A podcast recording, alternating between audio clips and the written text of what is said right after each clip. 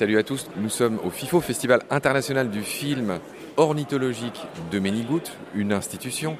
Je continue ma balade dans ce beau rassemblement de Ménigout. J'arrête pas de dire beau rassemblement, on va croire qu'ils m'ont payé pour dire ça. Et là, je suis tombé sur mon voisin de stand qui s'appelle Jean-François et qui milite dans une asso qui s'appelle le GODS. G-O-D-S. Jean-François, c'est quoi? Alors le GODS, ça veut dire groupement ornithologique, groupe pardon, ornithologique des Deux-Sèvres. Euh, c'est une association, comme son nom l'indique, euh, qui s'intéresse aux oiseaux, évidemment, qui existe depuis plus de 40 ans, qui a été créée par des passionnés, euh, un petit groupe de 5 passionnés de nature en général. On a 550 adhérents à peu près, 15 salariés, et en période de protection particulière d'oiseaux en danger, on peut aller jusqu'à plus de 20 personnes.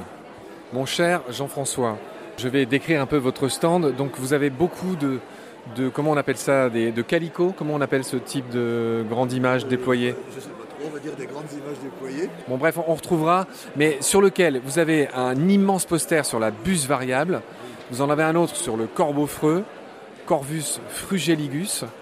Vous avez quelque chose sur le pigeon ramier qui, si je ne dis pas de bêtises, est l'animal le plus chassé, le plus prélevé en France de très loin. Hein par nos amis chasseurs. Si, si, je te, le dis, c'est l'animal le, plus flingué.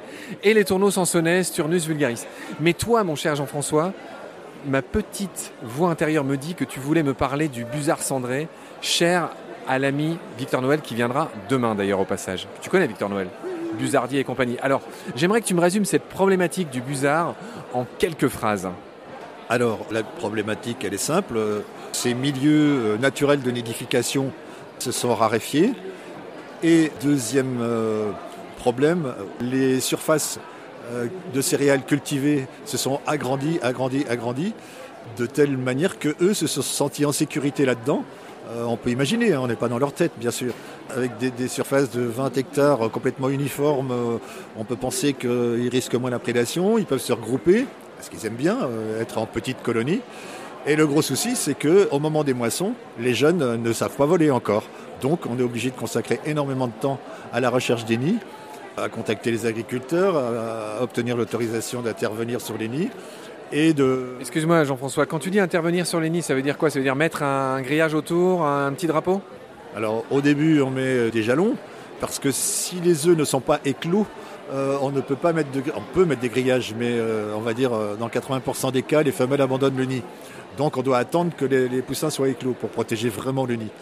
Donc quand tel est le cas, eh bien on met euh, euh, soit un grillage autour, soit ce qu'on appelle une cage traîneau. En fait, c'est un, gros cube de grillage euh, qui n'a pas de couvercle et on installe tout ça là-dedans de la paille, le nid, les petits, et on a une grosse chance, c'est que les femelles veulent bien continuer à venir s'occuper de leurs poussins là-dedans.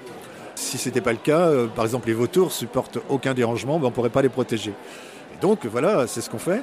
Et si on ne le faisait pas, euh, ça se fait pas qu'en France, hein. euh, en Allemagne, en Pologne, euh, aux Pays-Bas, en Angleterre, on sait que si on ne faisait pas ça, dans les 15 ans à venir, l'espèce serait disparue carrément. Alors attends, Victor me racontait que en Moselle, en tout cas, là, dans ma Lorraine natale, ça s'est pas bien passé cette année. Ils ont eu, je crois, sur 11 nids, ils ont eu 11 jeunes à l'envol contre 23 ou quelque chose dans le genre l'année avant. Donc vous ici, là, dans les Deux-Sèvres, dis-moi que ça se passe mieux. Fais-moi rêver. Euh, bah non, je peux pas parce que nous aussi cette année, ça n'a pas été bon du tout, voire euh, complètement désolant. Mais on sait quand même que c'est plus ou moins normal parce que cette interaction proie-prédateur, c'est un phénomène cyclique euh, normal. Tu me parles de quoi là? Tu me parles du crash des campagnols? Oui, par exemple. Voilà, c'est ça. Hein. Alors explique pour ceux qui n'y connaissent rien. C'est ce que j'allais dire. Donc ça, ça, se déroule sur 3 ou 4 ans. C'est vrai aussi d'ailleurs euh, pour les herbivores euh, avec euh, leur nourriture. Hein. Donc si on a une grosse quantité de prédateurs, c'est pas que les busards hein, qui mangent des campagnols, il y a les renards aussi, les fouines, tout ça. Bon, l'année où il y a beaucoup de campagnols, tous ces prédateurs peuvent élever énormément de petits. Et ça veut dire que l'année suivante, il y aura encore plus de prédateurs. Et à ce moment-là, ils vont faire une grosse, grosse pression sur les campagnols. Ça va faire diminuer légèrement le nombre de campagnols. La troisième année, il y a toujours autant de prédateurs, mais il y a moins de campagnols. Là, ça va faire complètement descendre la quantité de campagnols. Et l'année suivante, ben, il n'y a plus de à plus. tous. Euh, Presque plus de Forum, Et là, c'est très compliqué euh, pour tous ces prédateurs pour élever leur euh, progéniture. Et cette année, c'était le cas. Et ça veut dire qu'ils ils sont en concurrence totale les uns avec les autres. Donc les busards cendrés, Forum. quand ils arrivaient avec leurs campagnols, il y avait les Milans qui les attendaient pour leur voler. Et quand ils se mettent à 3 ou 4 Milans sur un busard, même s'il se défend bien, ils arrivent à lui voler sa proie. Et ainsi de suite. Les femelles étaient obligées d'aller chasser elles-mêmes, alors que normalement les femelles ne chassent pas, elles restent auprès de leurs petits. Ce qui veut dire que pendant le temps qu'elles étaient parties chasser, bah les prédateurs peuvent venir leur prélever leurs petits, ou même on a eu des morts euh, par, euh, à cause de la température. Quoi. La canicule, on a tué des poussins qui étaient seuls au nid parce que la mère était partie chasser. J'en ai retrouvé morts, les ailes écartées, moitié desséchées sur les nids. Quoi. Et donc cette année, oui, pour nous aussi, Donne- Donne-moi malheureusement quelques chiffres, euh, Jean-François. donner un exemple. Ensuite, les, les poussins, on les bague pour savoir euh, si on les retrouve. Je vais te dire, euh, d'habitude, j'en bague là, sur le secteur sur lequel j'interviens euh, entre 40 et 50. Cette année, j'en ai bagué 19.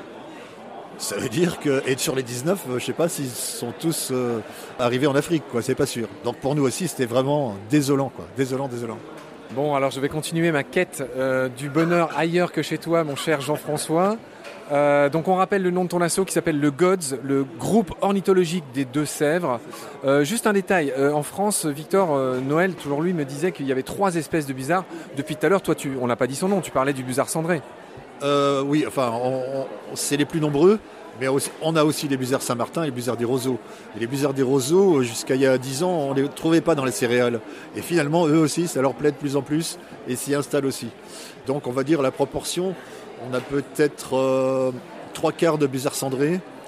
euh, et le reste, c'est euh, Saint-Martin, busards des roseaux. Mais qui ont eu les mêmes difficultés que les cendrés cette année, hein, puisqu'ils mangent la même chose. euh, voilà. Bon écoute, euh, Jean-François, je suis fier de t'avoir comme voisin de stand. Merci d'avoir répondu à mes questions. Qu'est-ce que je voulais te dire? J'aimerais que tu me dises un mot quand même sur euh, Manygood, sur ce festival millénaire. Qu'est-ce que t'en penses? Bah, j'adore, j'adore. Tous les ornithos et tous les amoureux de la nature adorent y venir parce que on, peut rencontrer d'abord euh, beaucoup de gens qu'on ne croise qu'ici. Donc c'est sympa aussi de rencontrer des gens dont on connaît que le nom parfois et qui viennent te voir, qui disent ah bah tiens c'est toi, euh, je t'ai déjà vu euh, sur des bases de données, moi aussi. Et puis bah, c'est hyper sympa parce que tous les gens qui viennent au stand, forcément, bonjour, ce sont des gens intéressés par ce qu'on fait. Et donc ça nous redonne un peu le moral quand même.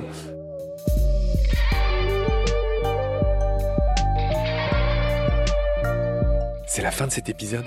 Merci de l'avoir suivi. Pour continuer, nous avons besoin de votre soutien. Et vous pouvez nous aider simplement, en quelques clics et gratuitement. Il suffit par exemple d'utiliser le moteur de recherche solidaire Lilo. Ainsi, chacune de vos recherches sur Internet générera des gouttes qui seront reversées au projet de votre choix, comme Baleine sous gravillon par exemple.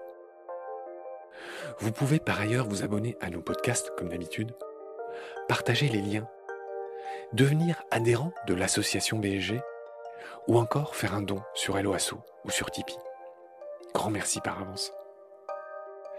Je remercie tous mes équipiers pour leur aide précieuse. Je vous retrouve bientôt pour de nouveaux épisodes. Et d'ici là, prenez soin de vous et de ce qu'il y a autour de vous. Merci.